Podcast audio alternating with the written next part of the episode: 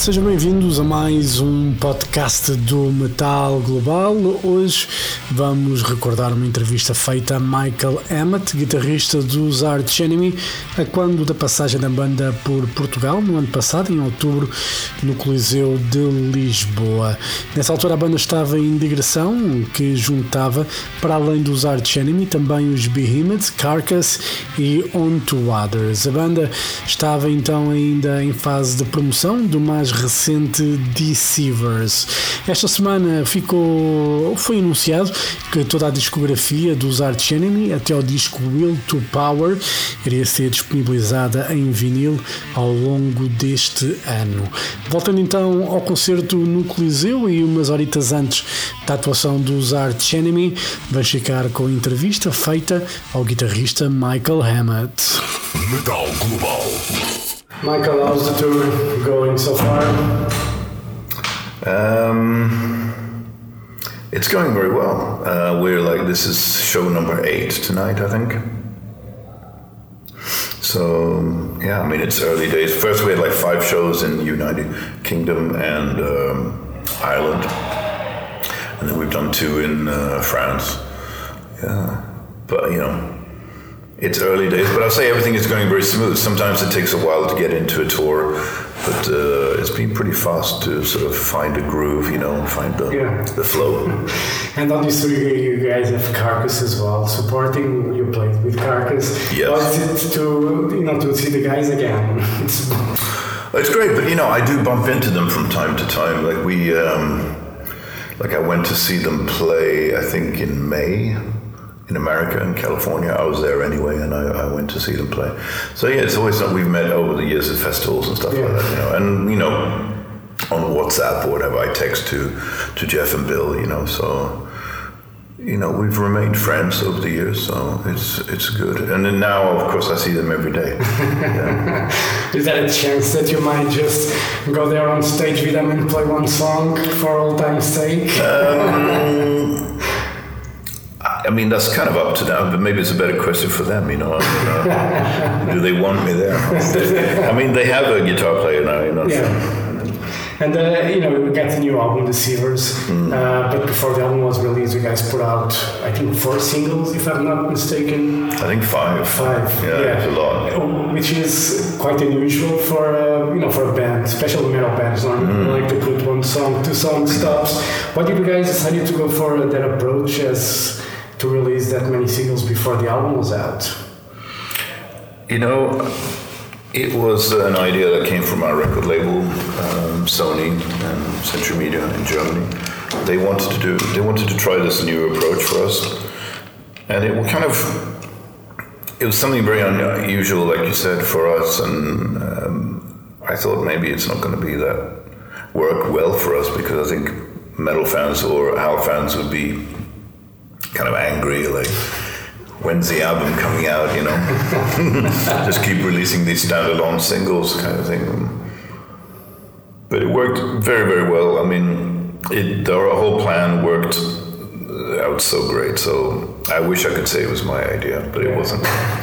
Do, you think you know because obviously the way the music is consumed these days has mm-hmm. changed a lot. Obviously, a bigger label has a different view, has probably more traditional, you know, metal label mm-hmm. as with those views. Mm-hmm. Uh, do you think you know from from this point forward that might be uh, you know an approach? Our albums, you know, a thing of the past. I don't know. I mean, I grew up, you know, I'm very much uh, of that generation where I consumed albums in their. I'm from that album format generation, right? Um, grew up in the with my first records in the late 70s and then into the whole 80s and you know that's how i listened to music you know growing up i would look for that there was no singles in in you know in metal really back then really. I mean you know not the kind of metal i listened to you know in the 80s i was into all the speed metal thrash metal stuff. You just waited for that album and you dropped the needle on, on the vinyl player on that first song or played play on the cassette player and and you you know you just listen to the whole album and then you'd find your favorites maybe. But um, you kind of gave the whole album a chance. You know, you gave it a listen. And um, I think now it's totally different, of course, now because now people can more pick and choose, and there's also the playlist Yeah. phenomenon now. You know, where people are they're listening to curated playlists that already exist, or they're creating their own. You know, for Yeah. the gym or for when they're on a walk or or whatever. You know. Used to prefer to buy the vinyl and listen to it at Well, I don't know. I mean, I do both. You know, I travel all the time. You know, like now I'm in a different city every day. Of course, I, lis- I love music. I listen to music, and I do that on my phone. You know, with my. but um, when I'm um, at home, yeah, I still have my vinyl collection, and my, I still have my CDs. I still have my, you know, so, I mean, we're talking thousands and thousands of uh, Yeah. of uh, of records. You know, so it's a little bit. Uh, it's also very heavy, right? To have It's Yeah. like physical stuff is very heavy to carry on.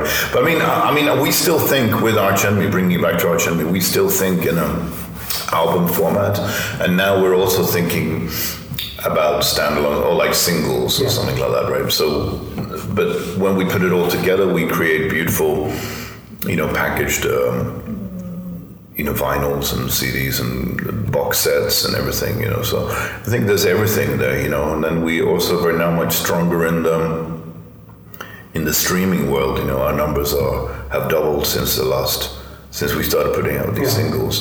So you know that's very good too. You know, so I mean, I think at the end of the day, I'm I would just want to get the music into the ears and hearts of the fans. That's more important than a format, a specific format. Yeah. You know, because formats come and go. You know. Yeah. So yeah. Yeah, but uh, but for you, when you when you make music, you still have an album in mind. I do, yeah. working. even to the point where we're thinking like side A, side B, or because it's kind of good to think of like a beginning, middle, and an end of a record, you know. Otherwise, you just end up with like a playlist or something. I don't think it's nice to have that the ebb and flow, you know, the dynamics or the this little journey, you know, through different emotions and um, and sounds, you know, and then. Uh, you know, something fast and a different key, and you pick it up and you bring it back down.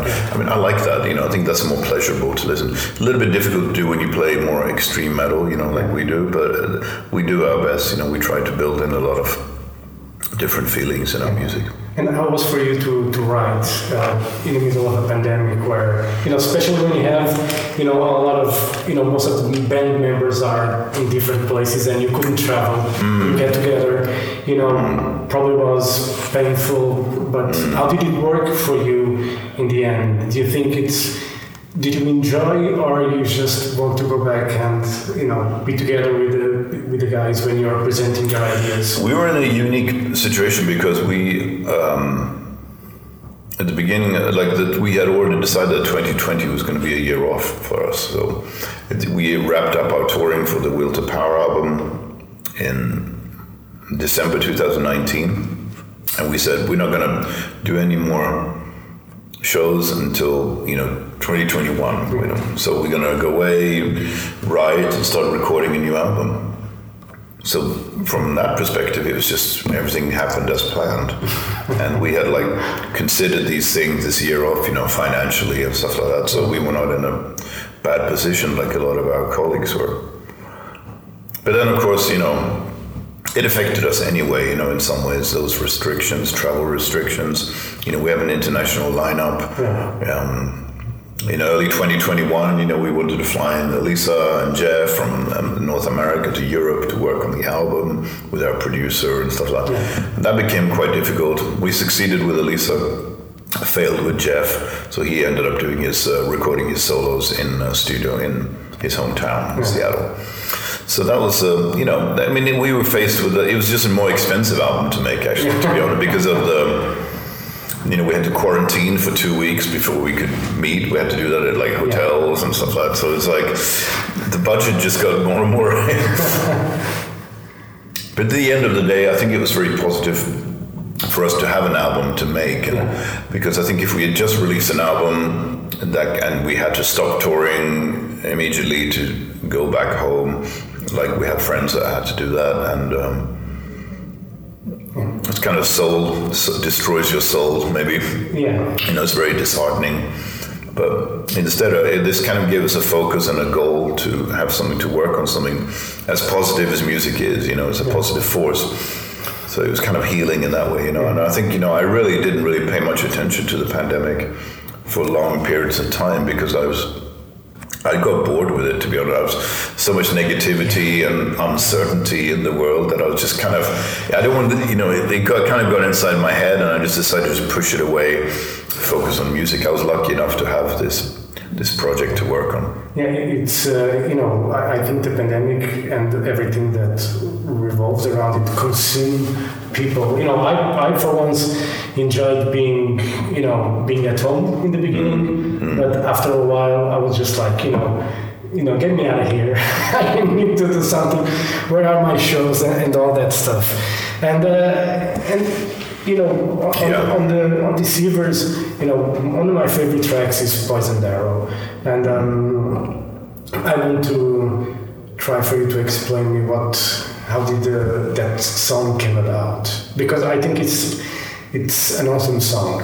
You know, just you know, from the initial riff to the way the song develops, it's just you know, a great piece of music. Mm, thank you.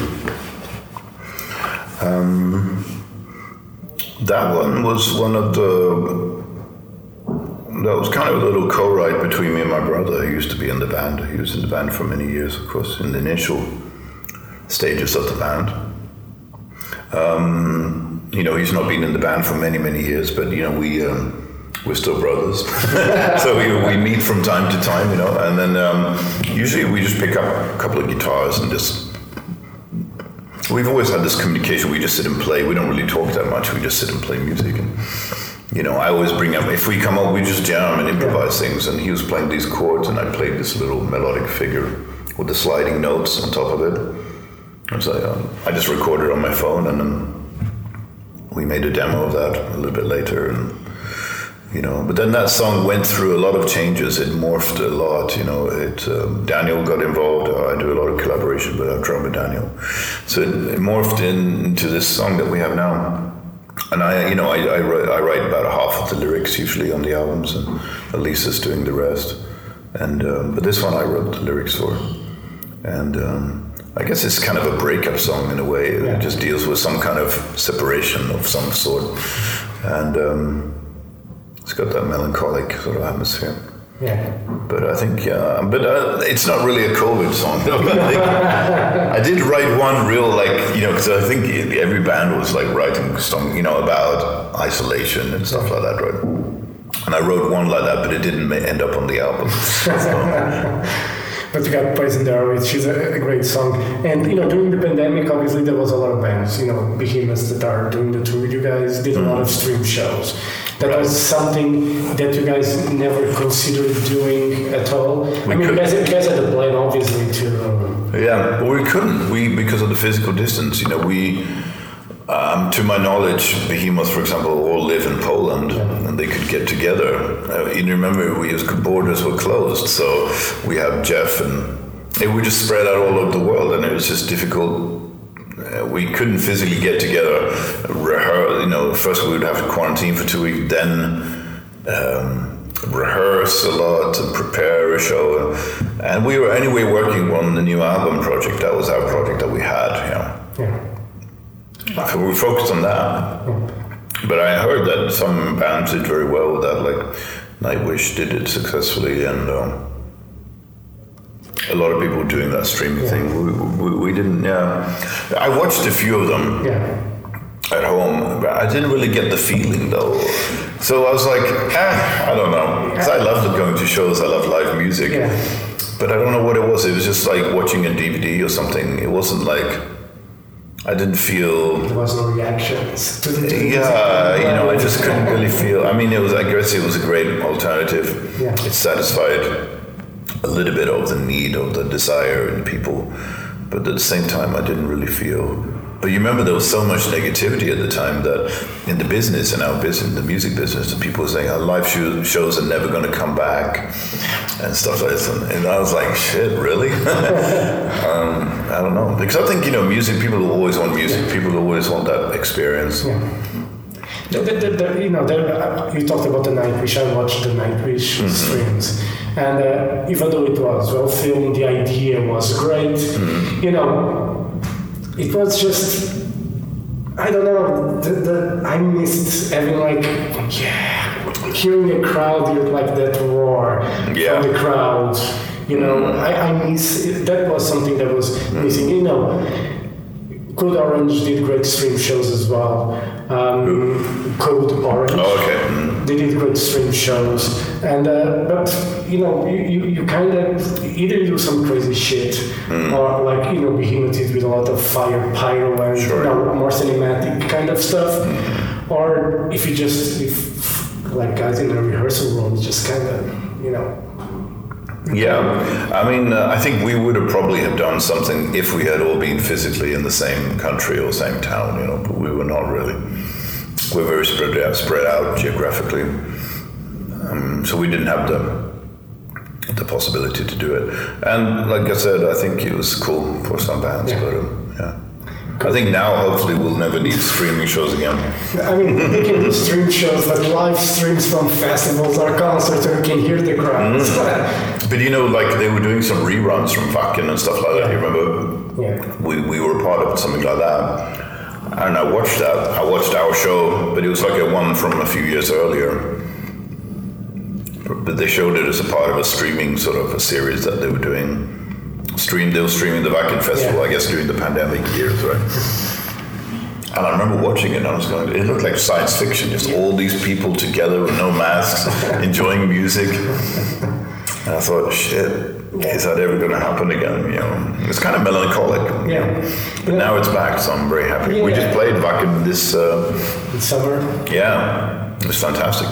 It's great too. I, was at Bloodstock and uh, yeah, I did some festivals here in Portugal as well, and uh, it's just so good to see. You know, to watch again Iron Maiden on the Legacy of the Beast tour in the stadium Beautiful. format. It's just so good. Yeah, I mean, now, yeah, There's no DVD streaming that's going to replace being there and seeing all that, all those theatrics and everything. You know, it's just, you know, you cannot, you cannot replace that. exactly. And I think, you know, I, I if I, I've been doing this for a long time, you know, not as long as I made it, but, you know, I've been touring for like over 30 years. So I think if, if I ever was jaded or was a bit, you know, blasé about it. I mean, that's gone now. Um, it's every show is so much fun again, you know. and I feel like you know we almost lost it, you know. So I'm very excited now. And then, you know, earlier we were talking about, you know, records and everything. What was the record that changed your life in a way? I know there's probably many records, but one that had like a bigger impact on you. And, you know, you have a, a career as a musician now. What was that record that probably drove you in that direction? Well, I mean, going back early, I mean, um, you know, Kill 'Em All with Metallica that came out. I was 14 years old. So, 1983. That one really. I was I was really more into hardcore punk at that time. So I was more on the punk side of things. But all my friends were metalheads, pretty much. And I was listening to some of the metal that they were listening to, like uh, like Motorhead, Tank, Saxon, Judas Priest. Except I like the fast songs, you know. But I was always looking for like really fast metal. Excited me like but it tended to be only like the first song would be a fast song in a heavy metal album. And the rest song the rest of the songs would be all mid-tempo.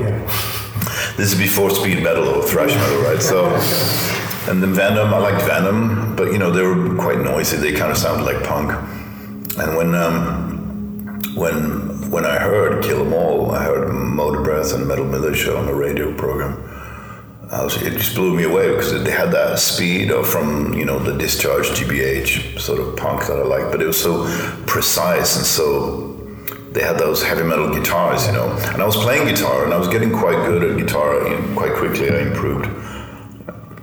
I wanted to do that, you know, the chuggy Yeah. guitar sound, right? So that's, I mean, that album changed my life, sure, because it made me more of a metalhead. I went completely into the metal direction. Really. You know, it changed me because then I was like, okay, you can do both. And then I'd see pictures of them, like on the Red Lightning, you know, uh, Kirk wearing a discharge T-shirt. I was like, ah, okay, they they maybe got they got some of that speed from the punk. Yeah. So that's when punk and uh, you know hardcore punk and and metal kind of united. You know, Yeah. that was really exciting. Of course. Exciting times. And, uh, Hmm. you know, on the spiritual beggars front, what's the situation? Have you guys thought about new music? No, we haven't done anything with Spiritual beggars since 2016. Yeah. Really, when we had uh, an album out, and um, we also did some European touring a little bit, and went to Japan. But since then, to be honest, I haven't written anything in that style. So you know, and I think you know. I don't like to push things, you know. So I like I let music come naturally, you know, because I'm, I'm a big believer that you know, wrong reasons equals wrong results, you know. You know, so you got to go with the flow and just, you know, I'm very instinct. I really go. I don't really involve the brain a lot in what I do. I'm just very instinctive, and I just go with my primal instinct, and inspiration has to hit me, you know, which is a little bit stressful because I don't really have like a schedule or a formula. I just, you know, I just wait for things to come into my head. So, and I haven't really had any ideas. For, I mean, we made nine albums with that band. Um, well, going for a long time, but I think you know, at this moment in time, I'm not really feeling it. And I think we kind of drifted apart a little bit, but also geographically, I moved to a different place. You know, I'm not really close to uh, physically to you know the rehearsal space that we used to have and all that. You know, so it's a little bit different. If, But I'm not. I never really close any doors. I don't say never, never to if anything. it happens, it happens. If it doesn't, Yeah, exactly. Um, And uh, to wrap it up, plans for next year? Touring, touring, touring. I think so. Yeah. I mean, we have until the end of the year. After that, we're doing this tour is quite long, six, five, six weeks in Europe with uh, Behemoth Carcass Unto Others. Then we go. We play the last show in Oslo, I think, in early November, and then we do. We fly straight to Brazil. and We start like a month of shows down there.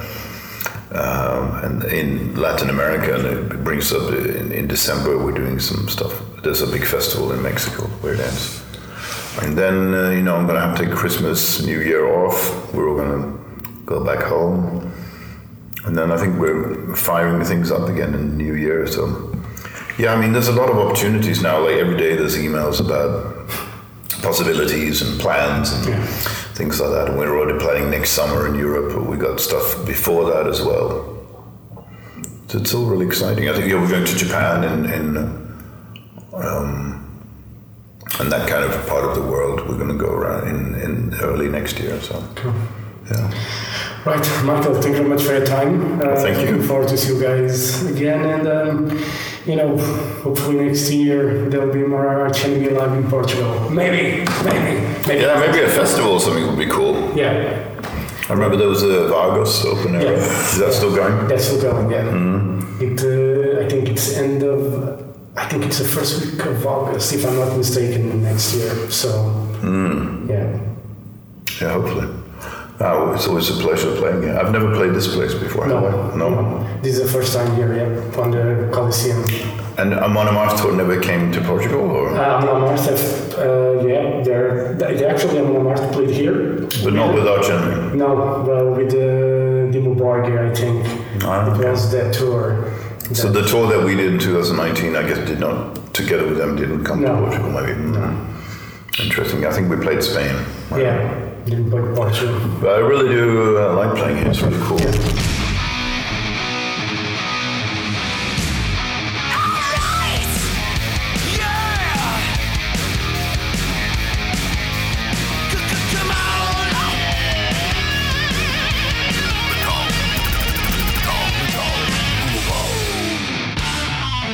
Metal Global foi a conversa com Michael Emmett, guitarrista dos Arch Enemy. Aproveitámos a passagem na banda por Portugal no ano passado, em outubro, numa atuação que juntou ainda aos Behemoth, Carcass e On to Others no Coliseu de Lisboa no início de outubro. Aproveitámos então a passagem da banda para falar com o sempre simpático guitarrista Michael Emmett. Já sabem, se tiverem dúvidas ou sugestões, podem enviar e-mail para jorge.botas.rtp metalglobal.pt. Podem passar pelo blog metalglobal.blogs.sapo.pt. Podem passar pelo Facebook, fazer like na página do Metal Global e também podem me seguir no Twitter e Instagram em arroba Mountain King. E pronto, eu volto no próximo podcast. Um forte abraço.